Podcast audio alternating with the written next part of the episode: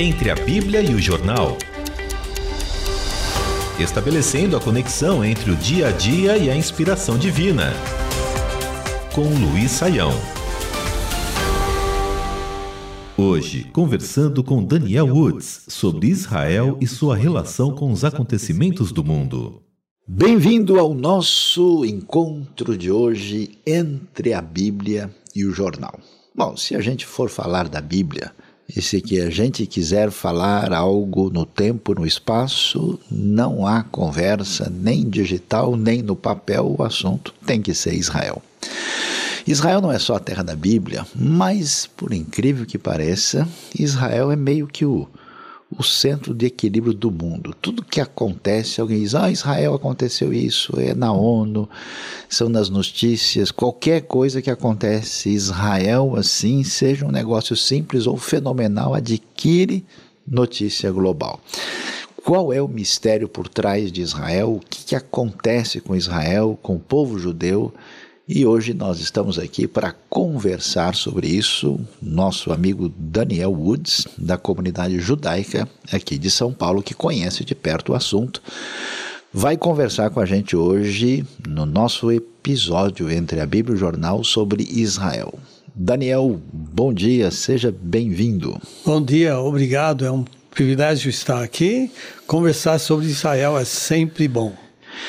Daniel, é interessante. A gente tem aí, né? Depende é, da, da, estatística, né? Se for ver aí na ONU ou se for ver no Comitê Olímpico Internacional, a gente tem uns 200 países no mundo. Mas você tem um país que é assim, às vezes eu olho no mapa assim, fica até difícil de achar Israel, né, de tão pequeno que é, né? Israel do tamanho do estado de Sergipe, para quem está no Brasil, um país gigante que é o nosso. E, e no entanto, é, Israel parece estar tá sempre assim, né, no noticiário, sempre é centro das atenções.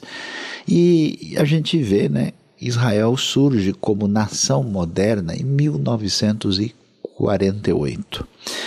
E eu já conversei com vários amigos judeus, né, também em Israel, e todo mundo sempre disse: olha, realmente era uma necessidade Israel surgir para o povo judeu. Como é que é isso? Como é que é essa história? Por exemplo, esses dias eu vi uma pessoa meio revoltada, meio fora, dizendo: Israel é um país pirata. Eu falei, mas como assim? Os piratas eram os ingleses no Caribe, né? Esse negócio, ou então outros europeus. Nunca ouvi falar de pirata na costa de Tel Aviv ali, né? Então, que história é essa? Israel surgiu ilegalmente? Israel surgiu assim por cima do muro? Alguém jogou? Como é que houve algum processo? Por que que surgiu? a necessidade de um país assim para o povo judeu? O povo judeu não estava tranquilo? Como é que é essa história? Explica aqui que a galera precisa saber como é que isso aconteceu. É, nós olhamos o que uh, é o judeu quem é. E nós olhamos lá em Gênesis capítulo 12, onde Deus estabeleceu o judeu. Ele separou Abraão, falou: De ti eu vou fazer uma nação, e deu o propósito. Essa nação, este povo vai ser luz para o mundo, vai abençoar o mundo. Vocês vão demonstrar ao mundo a maneira que eu quero que o mundo viva, que vai ser bom.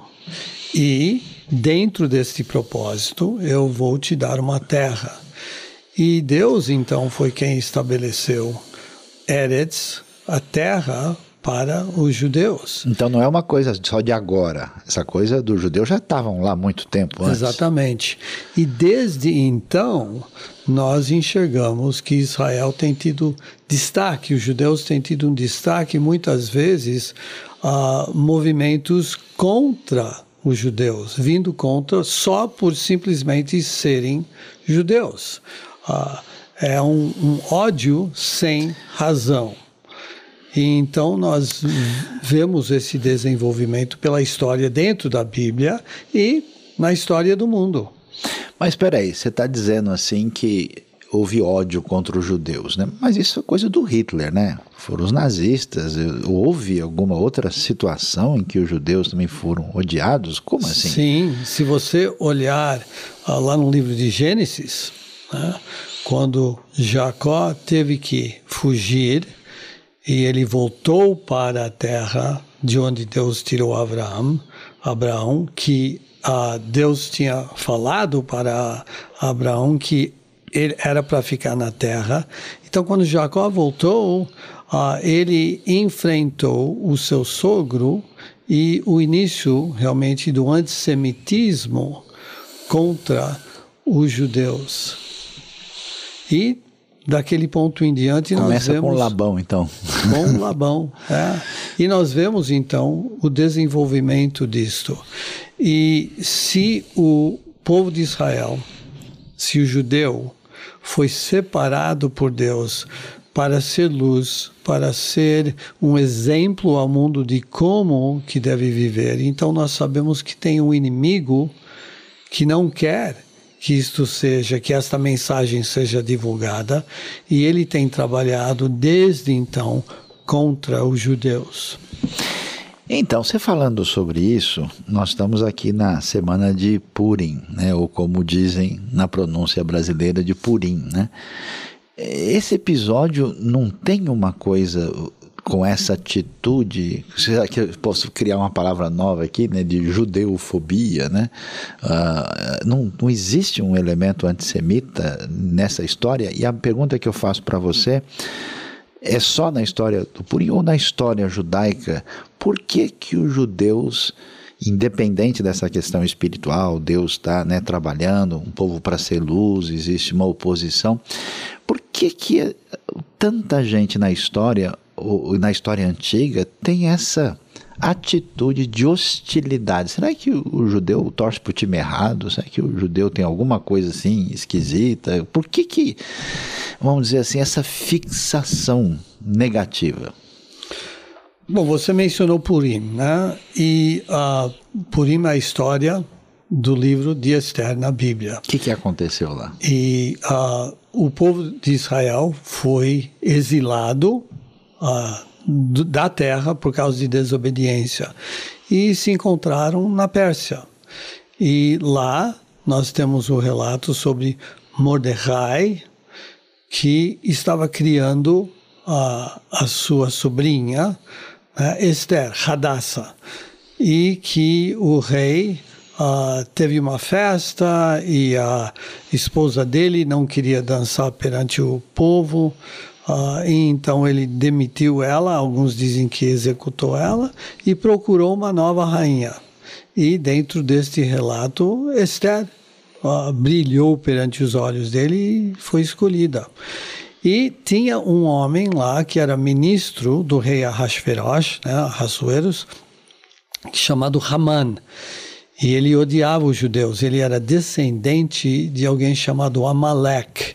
E quando o povo de Israel saiu do Egito e estavam, uh, depois de caminhar pela, uh, o, deserto. deserto, eles estavam entrando na terra e Amalek os atacou. Foi o primeiro que veio e atacou covardemente atrás dos mais idosos, aqueles que estavam mais fracos. E desde então, Deus falou que Amalek era símbolo dos inimigos de Israel. E Haman, aquele ministro, muitos anos depois, era descendente dele. Que coisa. E ele tinha ódio dos judeus. E ele era um homem bem orgulhoso, e o rei tinha dado a ele o privilégio de todo mundo uh, demonstrar honra para ele quando ele passava na rua, se agachar, e Mordecai, um judeu que adorava o único Deus, o Deus de Abraão, de Isaac e Jacó, ele não se inclinou.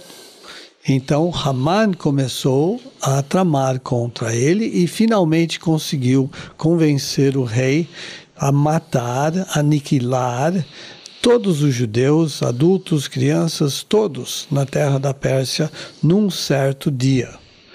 E então, quando esse decreto saiu, uh, Mordecai, que tinha instruído a Esther a não divulgar que ela era uma judia dentro do palácio, ele foi para ela e falou: Olha, nosso povo vai ser aniquilado.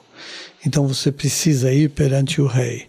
E naquela época não se ia perante o rei sem ser chamado. E ela então responde a ele: Se eu for Ele não me chama, eu posso morrer. E ele responde então para Esther, o Mordecai, fala: Olha, ah, quem sabe que é para este momento que Deus tem te colocado para salvar o nosso povo. Então ela pede para que Mordecai e os judeus façam um jejum por três dias. E o jejum significa ir perante Deus. E ela falou: Eu e também as, as minhas moças vamos fazer o mesmo. E aí eu vou perante o rei. Então fizeram.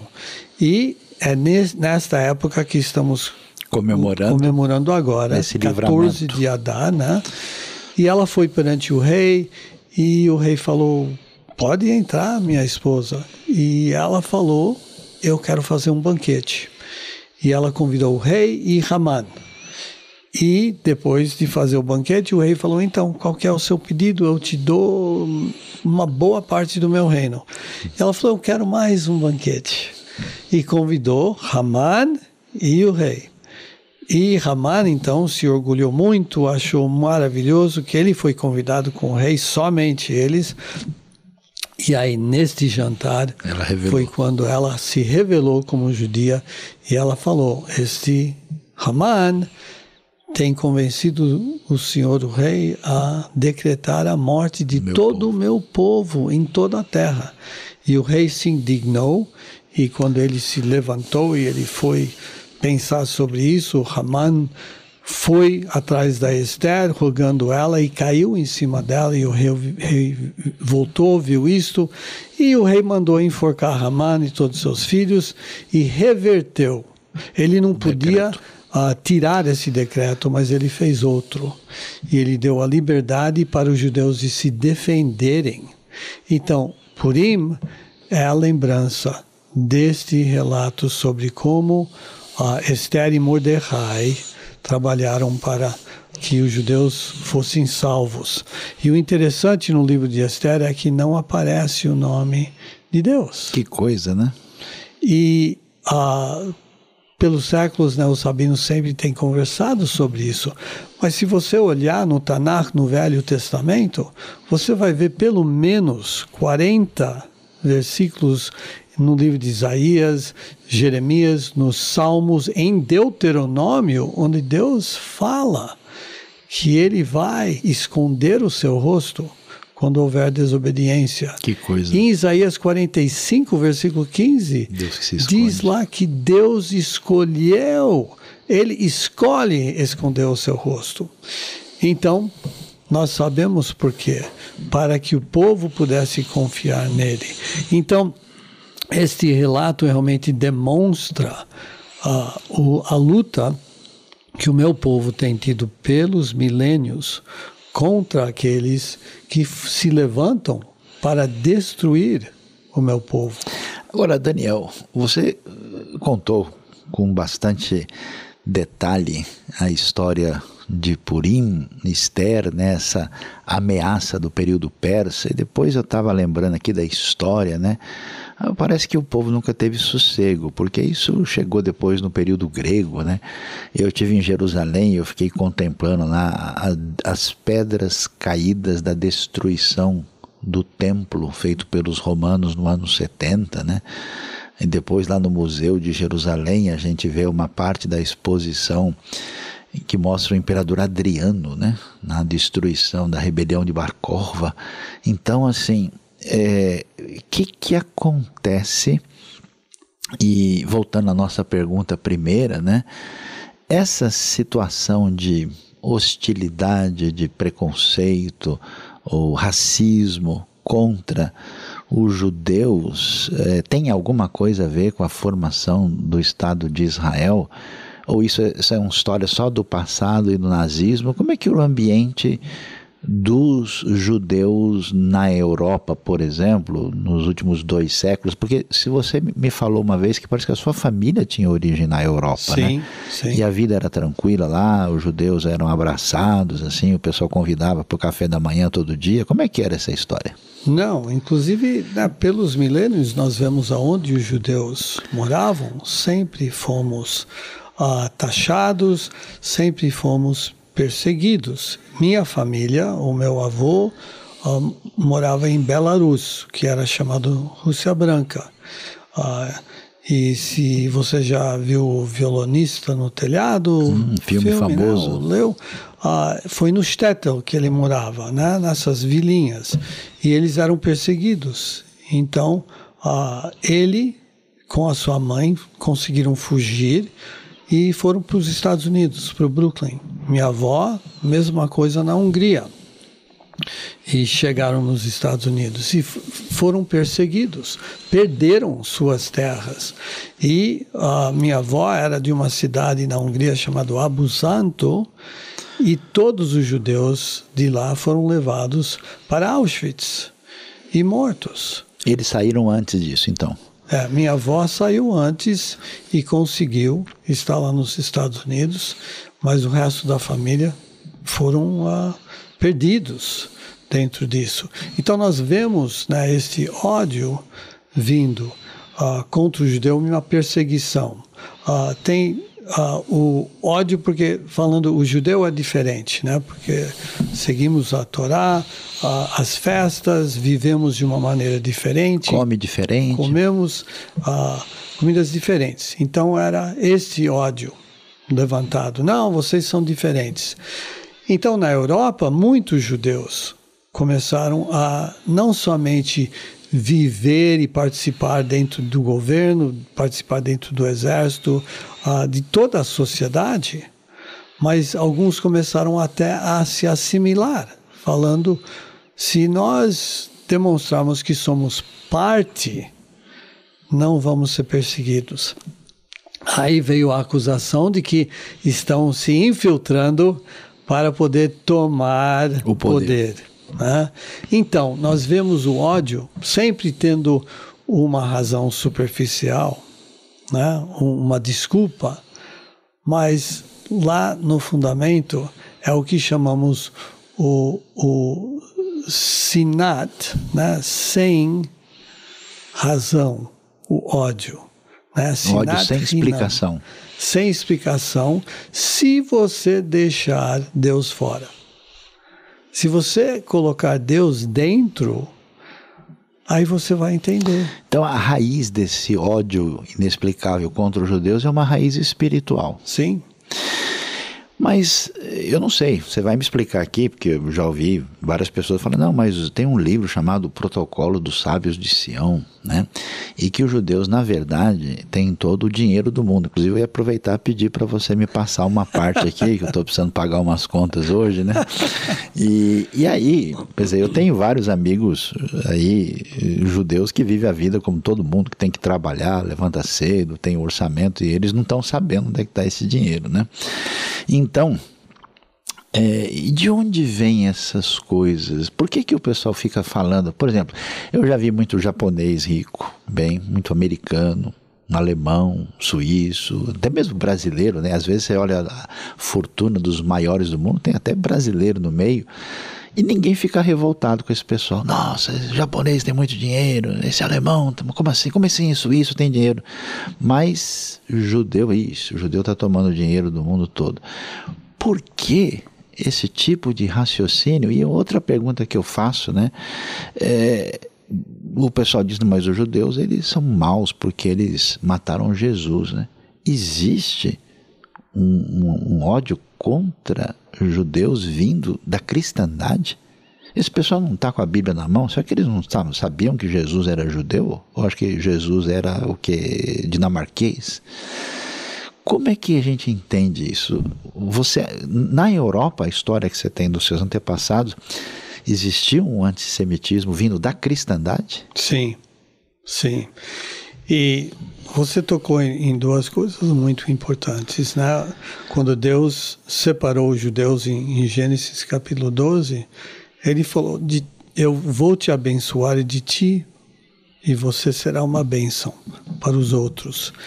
E o povo de Israel, o judeu, tem uma bênção. E nós temos visto uh, pela história judeus sempre se destacando e podendo uh, liderar. Nós vemos isso em todas as áreas, todos os países. Albert Sabin, Albert Einstein, está cheio de nomes.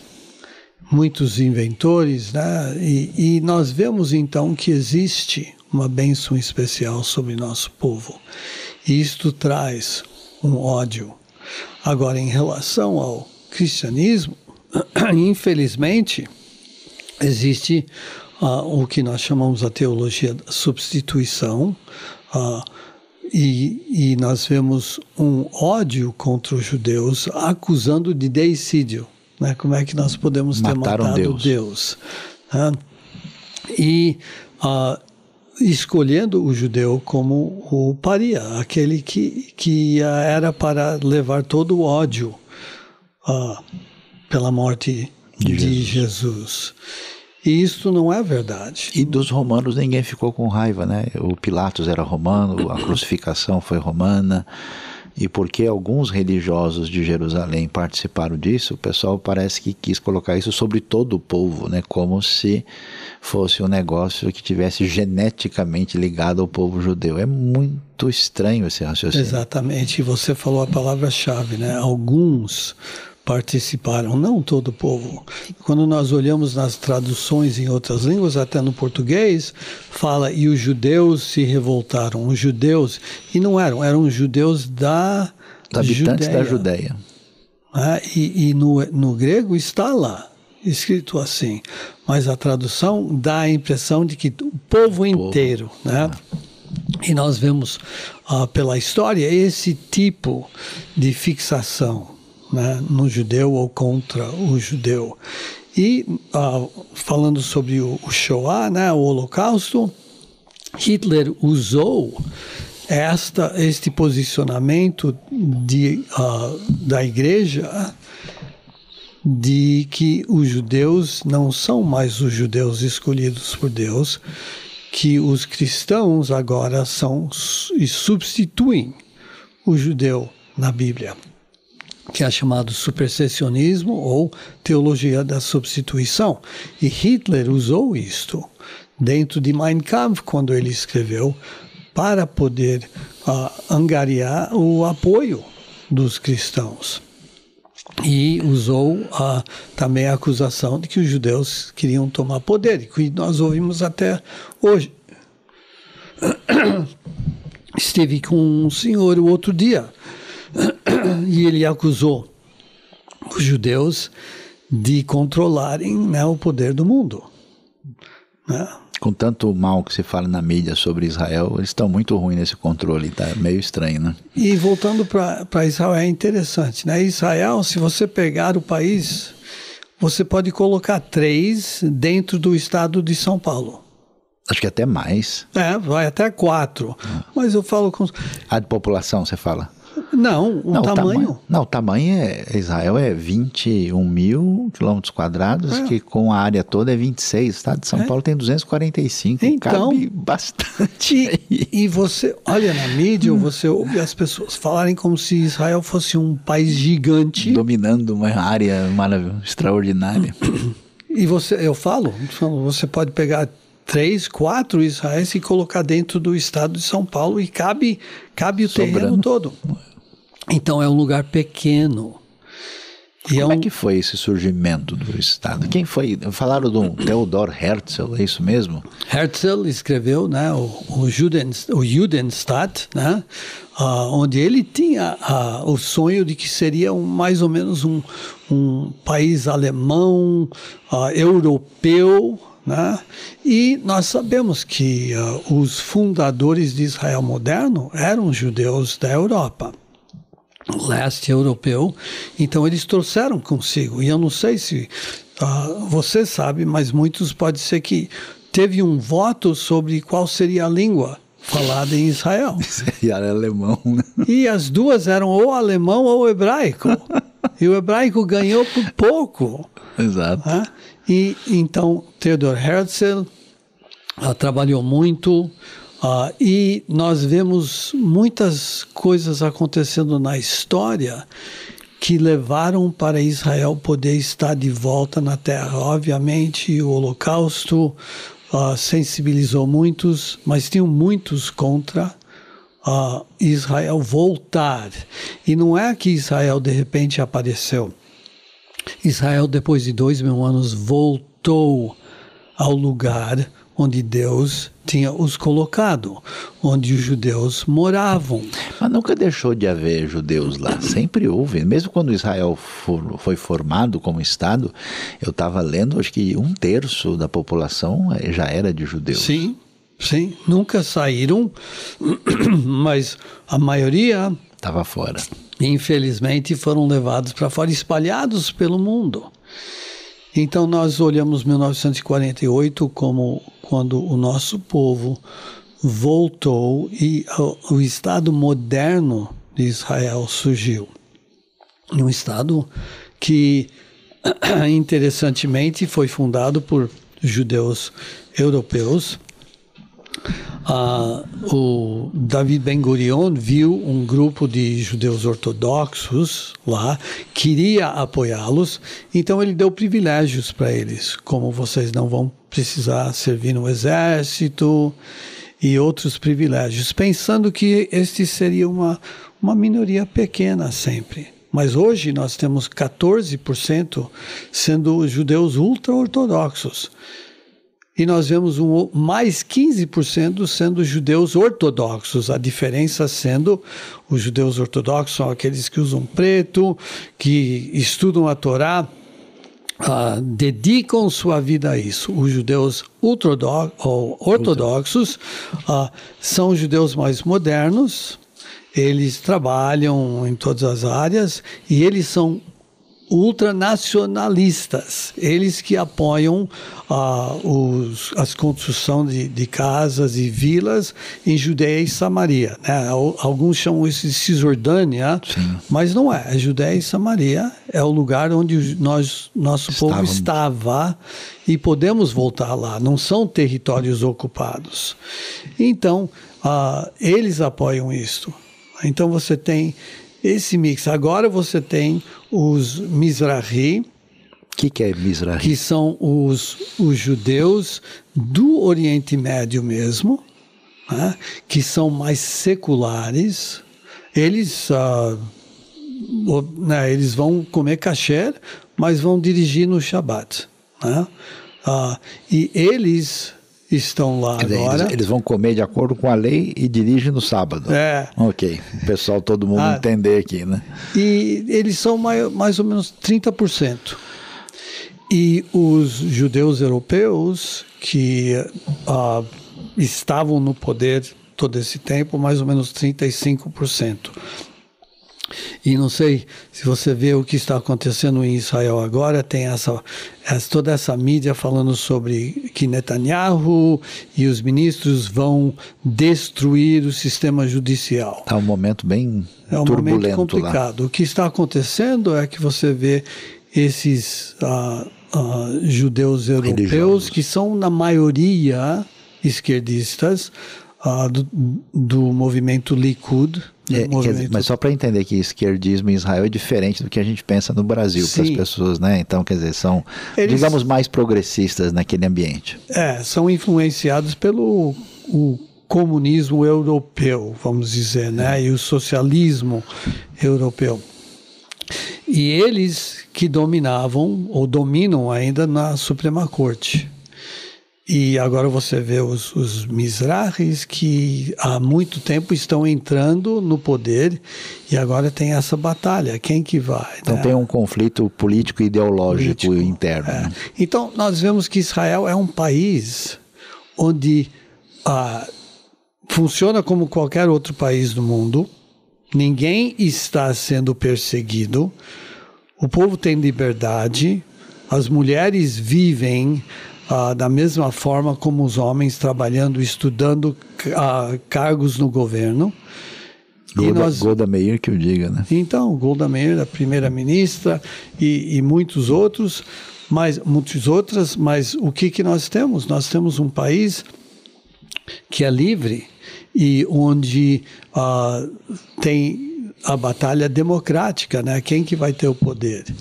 Então, a narrativa na mídia de Israel sendo o lugar onde Opressão. árabes são perseguidos, Né? Tem 80% judeus e 20% outros, árabes e, e outros. Né? Tem drusos, né? que interessante, interessantemente, né? os drusos seguem o sogro de Moshe, de Moisés. Jetro. Jetro, né? Tem um lugar lá onde tem um memorial para ele. Tá? Então, tem todas essas religiões e tem a liberdade e a narrativa é que uh, os judeus estão perseguindo e a verdade é que os judeus querem viver em paz em Israel com os árabes e o que está acontecendo é que a mídia deixa essa narrativa de que estão dominando, tirando terra dos árabes. Quando você olhar uh, o Oriente Médio, 99% do terreno da é. terra no Oriente Médio, quem mora? São os árabes. Os judeus querem morar em menos 1%. de 1%. Mas a narrativa parece que os judeus, que têm 99%, e não querem dar 1% para os árabes. Você está acompanhando aqui entre a Bíblia e o jornal e falando sobre Israel. Talvez a gente não tenha ideia como a história brasileira desde o início, com muitos judeus vivendo em Portugal e Espanha, a gente não imagina que o início da formação do Brasil teve presença judaica ao ponto da primeira sinagoga das Américas ter surgido em Recife. O Brasil tem uma base de presença e de convivência pacífica com os judeus desde o início da nossa história. Estamos com Daniel Woods aqui conversando sobre Israel e eu acho muito interessante porque ele está falando sobre aspectos teológicos, aspectos históricos, mas surge um desafio para a gente aqui: como é que Israel Sendo um país tão pequeno, num espaço desértico, e eu sou testemunha, já estive lá tantas vezes, para ver as diversas comunidades, e eu acho que praticamente é o único espaço verdadeiramente democrático daquela região e um país que foi formado, inclusive, com a participação histórica de Oswaldo Aranha na ONU. Israel surgiu de uma votação mundial que se deu em novembro de 1947. O país surge no dia 14 de maio de 1948. Então, Daniel, voltando aqui a conversar sobre este assunto. Como é que pode isso? Eu estive na Universidade Hebraica de Jerusalém e olha que coisa, eu tinha almoçado no dia anterior e saboreei um excelente tomate cereja junto com um pimentão ali gostoso, recheado, amarelo. Quando eu cheguei na Universidade Hebraica de Jerusalém, adivinha só, o pessoal falou: sabe o tomate cereja? sabe, o pimentão de cores diferentes, foi criado aqui na universidade. E eles me falaram, né? aliás, o Einstein fez parte da formação da Universidade Hebraica antes do Estado de Israel ter surgido, né? Ele foi até convidado para ser presidente de Israel, né?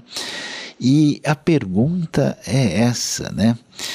Israel, de fato, é um um espaço de progresso, desenvolvimento e tecnologia. Eu vi esses dias que Israel agora ultrapassou em renda per capita o Japão, a França e o Reino Unido.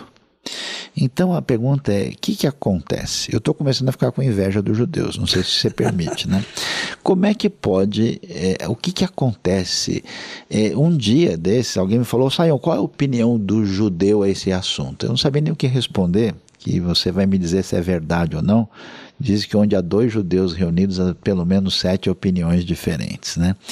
E a última vez que eu cheguei lá desse em Tel Aviv, alguém me disse, você sabe que aqui em Israel se falam 102 línguas, com judeus vindo de toda parte do mundo e a minoria que você falou aí dos drusos, dos Bahá'í, tem refugiados africanos, tem minoria cristã, tem xerqueses, tem judeu de tudo quanto é tipo como é que esse pessoal, com essa diversidade, é, consegue produzir, o que, que existe, agora vamos falar no outro assunto aqui, né? O que, que existe nessa sabedoria que vem da Bíblia, da tradição judaica, que valoriza certas coisas. Até eu me pergunto, às vezes a pessoa fala, ah, você não é a favor dos outros ambientes ali do Oriente Médio, dos árabes, dos palestinos. Eu falei, não é questão da gente ser a favor deles ou não, mas é que existe em alguns deles, infelizmente, uma mentalidade que parece que piora a vida das pessoas. Em Israel tem uma mentalidade que parece que faz. Eu vi, na universidade, eu vi moças muçulmanas estudando lá. E quando me contaram a história antes, olha, Israel, eles estão. dava a impressão que os judeus estavam batendo nos árabes na rua, né? E, na verdade, eu estava lá com um amigo muçulmano, do lado de uma guia judia, trabalhando juntos e a gente comendo falafel. Então, me explica, como é que é essa cabeça? Israel de fato é democracia? Israel, a pessoa pode ser cristão, pode ser muçulmano, existe liberdade? Qual é o valor da liberdade, da educação, do progresso na cabeça judaica. Sim, Israel é uma democracia, tem a liberdade e isso tudo vem da Torá, como da assim? revelação de Deus para o povo de como que Deus queria que o, o, o ser humano vivesse e o que seria bom. Mas a Torá só não prende a gente com um monte de mandamentos, não pode não. isso, não pode aquilo? Inclusive, a primeira lei trabalhista veio da onde? Da Mas... Torá. Mas onde? Como é o que é Shabat. Isso? Olha só. O sétimo dia. Descanso. Ninguém descansava antes. Ninguém tratava seus, seus trabalhadores, escravos, uh, com um dia de descanso. Deus estabeleceu isso e ele começou com isto a dar a maneira de viver em paz e com sucesso. Então o Shabat foi criado por causa do homem e não Sim. o homem por causa do Shabat. Que Exatamente. coisa interessante. Deus deu esse período. Então, o judeu tem como, uh, primeiro, ensinar o seu filho aquilo que Deus deu, estabeleceu. Quando ensinamos nossos filhos a Bíblia, a Torá, nós damos algo doce. Né? Nós estamos na época de Purim, eu trouxe até para você o Rumentashin, o Osneaman. Como é, é que é? Dá um negócio doce, literalmente? Doce. Quando ensina? Para que ele possa entender que isso é bom para você, isso é doce. Quer dizer, o judeu vai dando, ensinando a criança então a, a palavra divina e ele vai e come um docinho junto? Come um docinho oh, junto. Rapaz, preciso estudar mais a palavra de Deus? É, então. E o que que meu pai me ensinou? Ele falou, Daniel, o nosso povo tem sido perseguido sempre. E eu espero que você nunca vai ser perseguido, mas eu quero te preparar.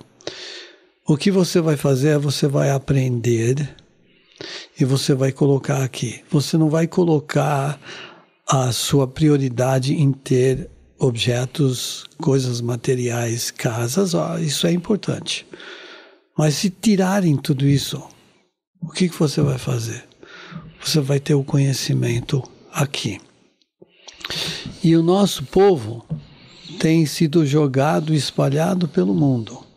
E em todos os lugares onde nós fomos, nós temos construído. Temos o que a Bíblia ensina que você vai trabalhar, você vai construir, mas você sempre vai colocar como mais importante é o conhecimento de Deus.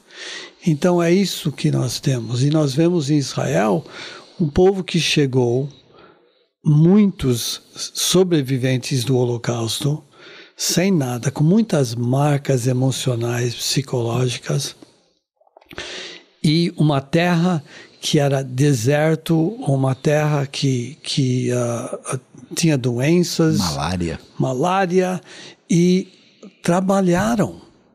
Não tinha outra coisa a fazer. E quando você se vê num momento na sua vida de que é isto que eu preciso fazer para sobreviver, você vai ver que, que a pessoa realmente constrói e trabalha. E é isso que nosso povo fez. Então a riqueza está dentro e não fora. Sim. A Torá ensina isto. Deus ensinou isto.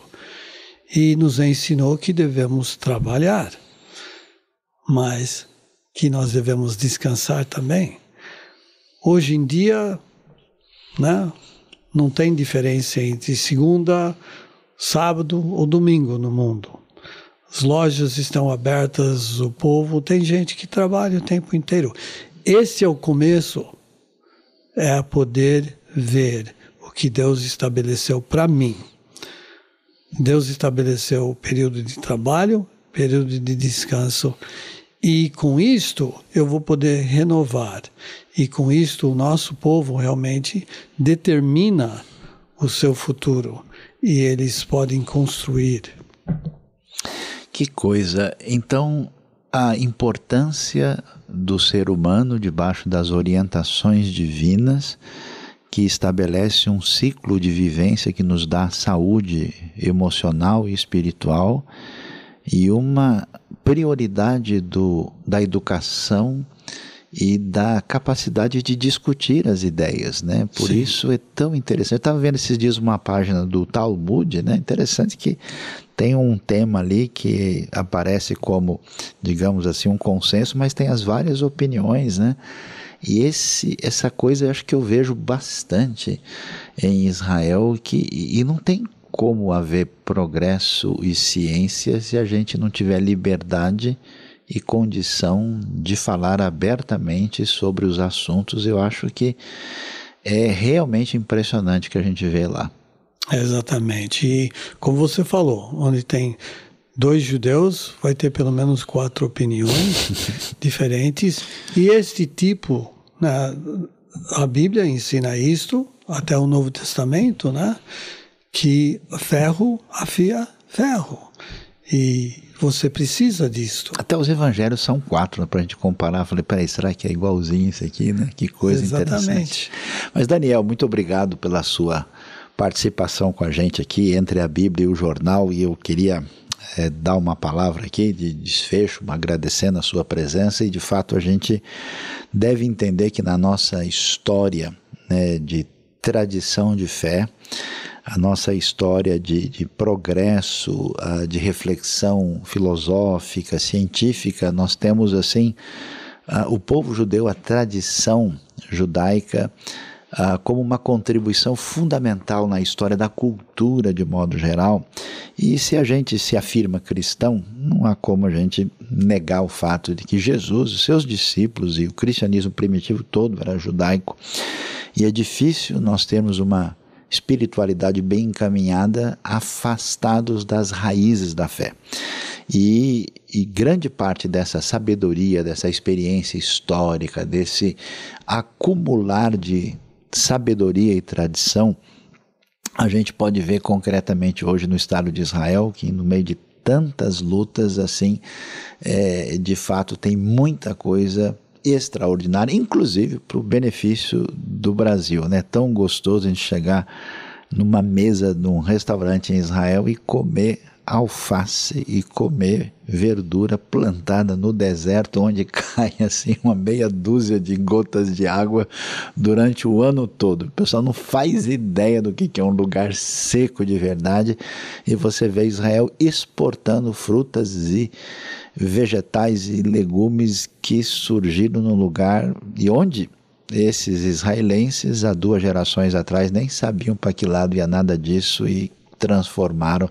Eles de fato estão fazendo ali do mundo, daquele lugar, um lugar melhor, literalmente fazendo o que a tradição chama de tikkun olam. Então, Daniel, as suas palavras aí de desfecho aí para o nosso pessoal que acompanha hoje entre a Bíblia e o jornal e que certamente precisa saber mais sobre a nação de Israel e o povo judeu. Bom, duas coisas. O Brasil é um país maravilhoso tem acolhido o meu povo e nós vivemos aqui uma vida maravilhosa e tem muitos brasileiros que na sua história têm antecedentes judaicos. E eu te encorajo a procurar e a pesquisar e a descobrir a riqueza que tem aqui no Brasil, trazido pelo nosso povo que Deus deu. Segundo, o, muitos cristãos foram ensinados que os judeus mataram Cristo. E se você é cristão, você entende bem o vocabulário que Jesus morreu para tratar os pecados dos indivíduos.